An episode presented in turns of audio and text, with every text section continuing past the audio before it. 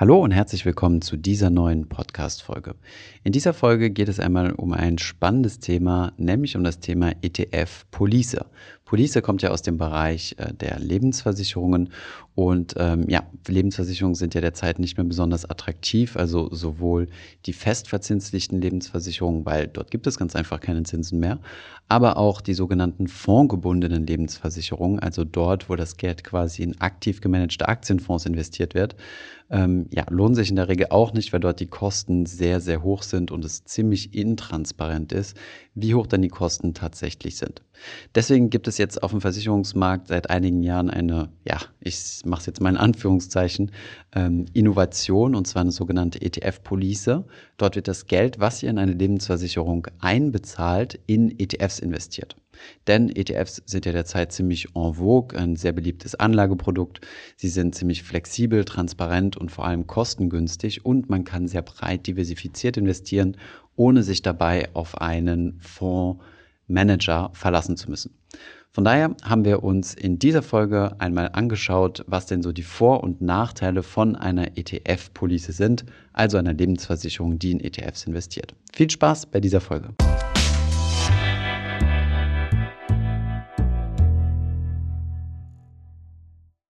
Lebensversicherung als Mantel um ein ETF-Portfolio. Das klingt zunächst einmal sehr innovativ, ist es aber eigentlich gar nicht. Klassische Kapitallebensversicherung, wo ich also mein Geld einbezahle und der Versicherer für mich die Renditen erwirtschaftet, sind heutzutage nicht mehr attraktiv, weil die Zinsen einfach im Keller sind und diese Verträge nach Kosten nicht mehr rentabel sind. Seit einigen Jahrzehnten gibt es mittlerweile aber das Konzept der fondgebundenen Lebensversicherung. Hier wird das Geld nicht beim Versicherer investiert, sondern in Investmentfonds gesteckt. Dort soll dann die Rendite erwirtschaftet werden. Auf genau so einer fondgebundenen Lebensversicherung oder fondgebundenen Kapitallebensversicherung basiert auch das Konzept, dieses Geld nicht in aktive Investmentfonds zu investieren, sondern in ETFs. Die Argumente, die man von Versicherungsvermittlern hört, ist, dass diese Produkte den Vorteil haben, dass man während der Laufzeit kostenlos und ohne Steuern zu bezahlen einfach von einem ETF zu einem anderen ETF oder sogar zu anderen Fonds umschichten kann. Hinzu kommt, dass diese Konstruktion steuerbegünstigt sein soll.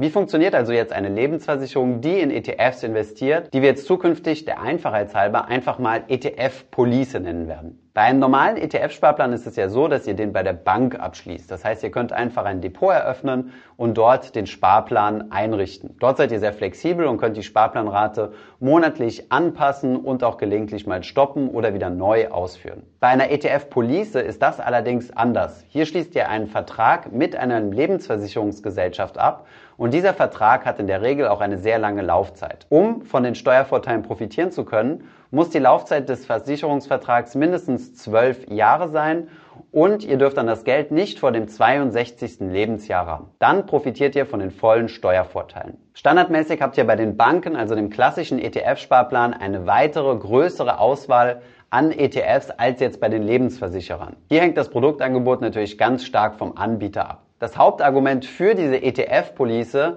ist die Steuervergünstigung während der Laufzeit. Das bedeutet, dass keine Steuern bezahlt werden in der Ansparphase, dass kostenlos umgeschichtet werden kann, also dass keine Transaktionskosten anfallen für den Kauf oder den Verkauf von ETFs und dass später dann in der Rentenphase, also wenn ihr eine Rente ausbezahlt bekommt oder das Geld im einmaligen Block, ihr dann von Steuervorteilen profitiert. Soweit zur Funktionsweise. Jetzt stellt sich natürlich die Frage, was ist denn besser? Soll ich jetzt weiterhin meinen ETF-Sparplan über die Bank laufen lassen oder soll ich doch lieber meine ETFs jetzt über eine Lebensversicherung besparen, um Steuern zu sparen? Und hier gibt es zwei Faktoren, die man sich anschauen muss und die man miteinander abwägen muss. Faktor Nummer eins ist, dass ETF-Sparpläne über eine Bank grundsätzlich günstiger sind. Das ist natürlich nachvollziehbar, weil ein solcher Mantel, also ein weiterer Finanzintermediär, was ja eine solche Versicherung darstellt, kostet natürlich. Je mehr Schichten ihr zwischen euch und der ursprünglichen Anlageklasse, in diesem Fall der Aktie habt, desto teurer wird es. Und der zweite Faktor, den wir uns anschauen, ist die Steuerbegünstigung, die ihr habt, wenn ihr über eine Lebensversicherung investiert. Das sind also die beiden Hauptfaktoren, die die Balance auf die einen Seite Richtung der Lebensversicherung oder die andere Seite Richtung dem ETF-Sparplan klassisch über die Bank ausschlagen lassen. Eine solche Abwägung oder so etwas durchzurechnen ist leider gar nicht so einfach. Das Problem ist hier, dass die Kosten einer Lebensversicherung immer nur sehr, sehr schwer zu durchdringen sind. Auch wir haben es einmal versucht durchzurechnen, das Ergebnis dann aber später. Schauen wir uns zunächst aber mal die Argumente für die ETF-Police an, nämlich die Steuervergünstigung. Wie sieht diese nun konkret aus? Vielleicht nochmal zur Wiederholung, um diese Steuervorteile zu haben, müsst ihr zwangsläufig die beiden Bedingungen erfüllen, mindestens 12 Jahre Laufzeit und nicht vor dem 62. Lebensjahr rankommen. Das bedeutet, ihr schränkt euch hier schon mal von eurer Flexibilität stark ein. Die Steuervorteile sind aber dreifaltig. Erstens mal habt ihr einen Steuerstundungseffekt.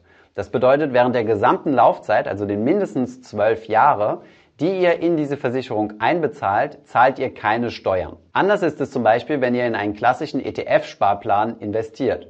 Hier fällt bei thesaurierenden ETFs die Vorabpauschale an oder bei ausschüttenden ETF müsst ihr dann Kapitalertragssteuer zahlen, wenn die Ausschüttungen kommen. Bei der ETF Police ist wie gesagt die Ansparphase steuerfrei. Vorteil Nummer zwei ist ein niedrigerer Steuersatz, wenn ihr dann die Auszahlung bekommt. Denn wenn ihr die Bedingungen erfüllt, ist nur die Hälfte der Erträge aus dieser Kapitallebensversicherung steuerpflichtig. Das bedeutet, ihr nehmt die gesamten Erträge, die ihr in der Laufzeit mit euren ETFs gemacht habt, und die Hälfte davon ist steuerfrei.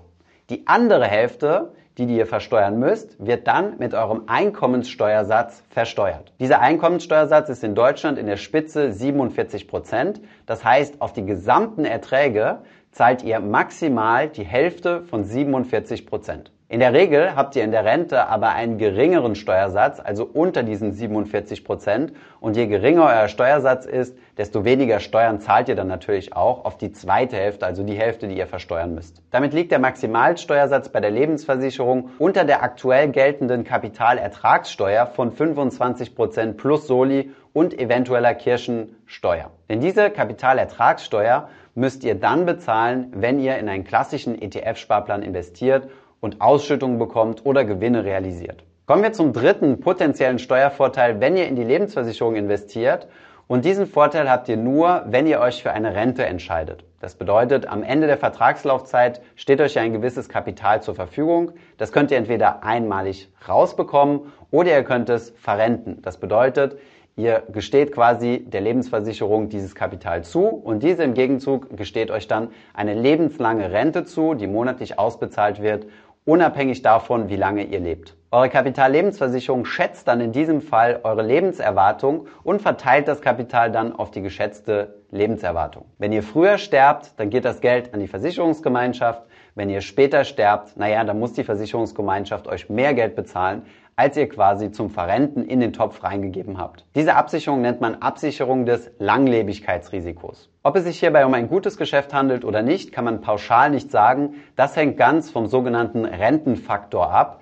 Dieser besagt nämlich, wie viel Euro Rente ihr pro 10.000 Euro eingezahltes Kapital zugesprochen bekommt. Kommen wir nach diesem kleinen Exkurs nochmal zurück auf die Steuern. Entscheidet ihr euch für solch eine Verrentung des Kapitals, habt ihr auch nochmal einen steuerlichen Vorteil. Es werden nämlich nur 17 Prozent dieser Rente als Ertragsanteil angesehen. Das bedeutet, bekommt ihr zum Beispiel 100 Euro, werden nur 17 Prozent von diesen 100 Euro als Ertrag, also als Kapitalgewinn angesehen und sind dementsprechend auch nur steuerpflichtig. In der Regel, und das könnt ihr mit unserem Zinseszinsrechner gerne mal ausprobieren, ist der Ertragsanteil bei so langlaufenden Laufzeiten von mindestens 12 Jahren deutlich höher als 17 Prozent. Von daher wäre das der dritte Steuervorteil, den man mit solch einer ETF-Police einfahren würde. So, würde unser Video jetzt an dieser Stelle aufhören, wäre es eigentlich relativ klar, für welche Variante man sich entscheiden sollte. Jetzt gibt es aber noch das vorhin angesprochene zweite Argument, was nämlich stark gegen die ETF-Police spricht, nämlich das Argument der Kosten. Der große Vorteil von ETFs ist natürlich, dass sie so günstig sind. Deswegen investieren auch so viele Menschen in ETFs. Je weniger Gebühren man bezahlt, desto mehr Geld habe ich, was für mich arbeiten kann. Wir haben uns einmal eine klassische Lebensversicherung von einem Versicherungsvermittler zukommen lassen und mal in die Kosten reingeschaut. Beide Varianten haben wir gegeneinander in Excel durchgerechnet und es hat ganz klar der ETF-Sparplan gewonnen, also der klassische ETF-Sparplan über die Bank. Das bedeutet, die Kosten waren tatsächlich so hoch gewesen, dass sie die Steuerersparnis, die man über die ETF-Police hat, nicht ausgleichen konnten. Konkret hat es sich hier um einen Tarif gehandelt, in den hier jeden Monat 100 Euro einbezahlt werden sollten. Die Laufzeit wäre hier extrem lang gewesen, nämlich von 40 Jahre. Abschlussgebühren sind 1200 Euro, aufgeteilt auf fünf Jahre. Und das bedeutet, dass jeden Monat von den 100 Euro, die einbezahlt werden, in den ersten fünf Jahren 20 Euro an Abschlussgebühren abgezogen werden. Das ist natürlich ein erheblicher Nachteil, denn beim ETF-Sparplan fallen solche Abschlussgebühren natürlich nicht an. Hinzu kommen diverse andere Gebühren, die ein bisschen klausuliert aufgebrochen sind, zum Beispiel 35 Cent pro 100 Euro für die Verwaltung Umgerechnet in Prozent sind das einfach 0,35 Prozent für die Verwaltung. Später in der Rentenphase tatsächlich sogar noch mal mehr. Wir blenden euch das hier einmal ein. Mindestens 0,65 Prozent auf das Anlagekapital. Hinzu kommen dann nochmal 1,5 Prozent auf die ausbezahlte regelmäßige Rente. Wenn wir das jetzt mal mit einem klassischen ETF-Sparplan auf weltweite Indizes vergleichen, da sind wir hier irgendwo zwischen 0,2 und 0,4 Prozent TER also Verwaltungskosten. Es gibt im Internet übrigens auch weitere Berechnungen von Menschen, die versucht haben, das Ganze mal auseinanderzubrechen. Und in der Regel gewinnt üblicherweise der klassische ETF-Sparplan gegenüber der ETF-Police, weil der ETF-Sparplan einfach den großen Kostenvorteil hat und somit den Steuervorteil in den meisten Fällen schlägt. Dieser große Unterschied ist seit 2008 übrigens nochmal größer geworden. Seitdem sind nämlich Aktien-ETFs ebenfalls steuerlich begünstigt und es müssen nur 70 Prozent der Erträge versteuert werden. 30 Prozent unterliegen also einer sogenannten Teilfreistellung. Das heißt, 30 Prozent der Gewinne aus Aktien-ETFs müssen nicht versteuert werden. Insofern ist das Steuerargument bei der ETF-Police nur die halbe Wahrheit, denn es gibt auch steuerliche Vorteile bzw. Begünstigungen beim normalen ETF-Sparen. Aber schauen wir uns doch nochmal die beiden Varianten im Vergleich mit ihren Vor- und Nachteilen an.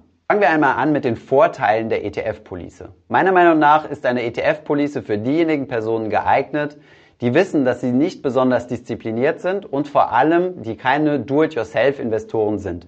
Also überwiegend Menschen, die nicht unsere Videos schauen. Für solche Menschen kann es natürlich hilfreich sein, einen Finanzberater oder Versicherungsvertreter zu haben, der ihnen zur Seite steht und ihnen hilft, ihr Vermögen aufzubauen, beziehungsweise zumindest mal ihre Altersvorsorge aufzubauen. In solch einem Fall, wenn man auf einen Versicherungsberater angewiesen ist, ist es natürlich klar, dass diese Person nicht kostenlos arbeitet, sondern natürlich gegen ein Honorar. Hier gibt es dann die Möglichkeit, entweder mit einem Honorarberater zu arbeiten, der auf Stundenbasis bezahlt wird, oder mit einem Versicherungsvermittler, der eine Abschlussprovision kassiert, wie im vorherigen Beispiel gezeigt, die 1200 Euro. Ein weiteres Argument für eine Lebensversicherung wäre der disziplinierende Effekt.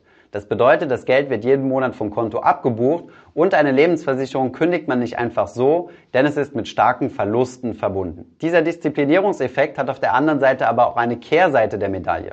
Ich blende euch hier einmal eine Grafik von der FAZ ein, die zeigt, wie viel Prozent der Lebensversicherungen tatsächlich bis zum Ende durchgezogen werden. Lebensversicherungen mit einer Laufzeit von 30 Jahren werden zu 76 Prozent vorzeitig gekündigt. Das bedeutet, dass mehr als drei Viertel aller langlaufenden Lebensversicherungen vorzeitig gekündigt werden und damit zwangsläufig mit einem Kapitalverlust einhergehen. Ähnlich sieht es für 20 Jahre lang laufende Policen aus. Auch hier schafft es weniger als die Hälfte, den Vertrag bis zum Ende durchzuziehen. Und auch bei den 12 Jahre lang laufenden Policen, also der Mindestanforderungen für die Steuervorteile, brechen 32 Prozent der Leute, also fast ein Drittel, vorzeitig ab. Aus diesem Grund sollte man dieses Disziplinierungsargument eher vorsichtig betrachten. Von daher sind die beiden größten Vorteile der Lebensversicherung zunächst einmal die Steueroptimierung und zweitens die Möglichkeit, sein Kapital am Ende zu verrenten. Das bedeutet, sein Langlebigkeitsrisiko abzusichern.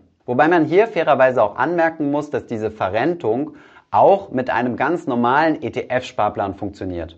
Nämlich bevor ihr in Rente geht, könnt ihr einfach euer Depot auflösen und mit diesem Geld eine Lebensversicherung abschließen, die euch dann eine lebenslange Rente zusichert. Dann ist natürlich dieser Verrentungsfaktor geringer. Dafür habt ihr bis zu diesem Zeitpunkt aber auch mehr Geld in der Tasche gehabt, aufgrund von geringerer Kosten, die dann für euch dank dem Zinseszinseffekt länger gearbeitet haben. Diese Vorgehensweise ist natürlich keine Pflicht. Ihr könnt auch einfach selbst abschätzen, was ihr denkt, wie lang eure Lebenserwartung ist und dann einfach den Kapitalverzehr, also das Entsparen, das Abbauen eures ETF-Depots selbst in die eigenen Hände nehmen und selbst eure Auszahlungen steuern. Kommen wir zu den Nachteilen der ETF-Police. Die deutlich höheren Kosten habe ich bereits angesprochen. Hier gibt es eine kleine Möglichkeit, wie man Kosten sparen kann. Informiert euch mal zum Thema Nettopolicen. Das sind Policen bzw. Versicherungsverträge, die herausgegeben werden von Lebensversicherern und die nicht über die normalen Versicherungsvertreter laufen und somit keine Abschlusskosten aufweisen und in der Regel sogar etwas geringere Verwaltungskosten haben. Man kann sie also als sogenannte Discount-Lebensversicherung oder einfach vergünstigtere Lebensversicherungen bezeichnen. Die weiteren Argumente gegen eine Lebensversicherung ist meiner Meinung nach die hohe Komplexität